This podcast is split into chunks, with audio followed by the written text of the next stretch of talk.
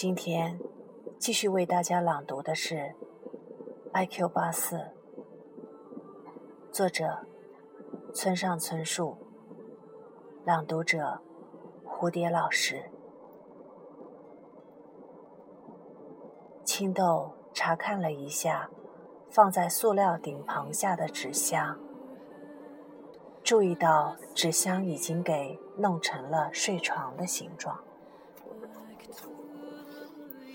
还有卷着的几条破毯子，但并不太旧，可能是流浪者栖身于此，所以一些杂志、饮料瓶散落在周围。没错，青豆动起了脑子。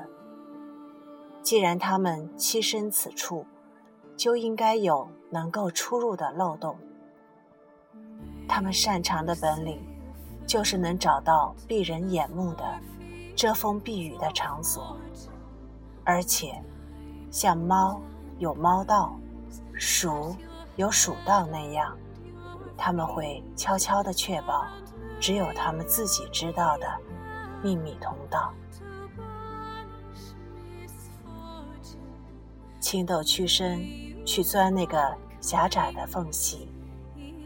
他小心翼翼，以防那身高价的西装被尖的地方挂破，因为那不仅仅是他喜欢的西装，也是他拥有的唯一一套西装。平时他不穿西装，也不穿高跟鞋，但是为了这份工作，又使不得不穿着正装。可不能把这么重要的西装给毁了。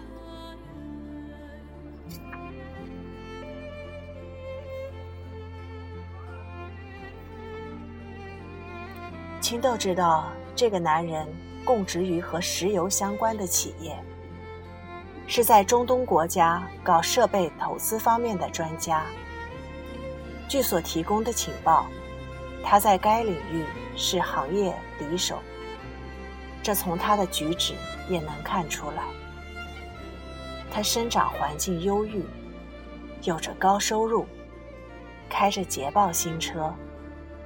他有一个被娇宠的童年，有海外留学经历，能说流利的英语和法语，对任何事都充满自信，而且无论何事都不能容忍。别人向他提出要求，对批评也不能容忍。如果对方是女性，则更是如此。另一方面，自己对别人提出什么要求，却毫不在乎。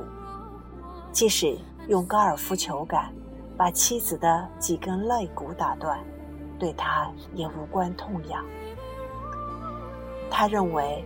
这个世界就是在围绕着自己运转，觉得要是没有他，地球都不转了。如果有谁妨碍或否定了他的行动，他就会发火，而且是火冒三丈，能把恒温器都烧掉的那种。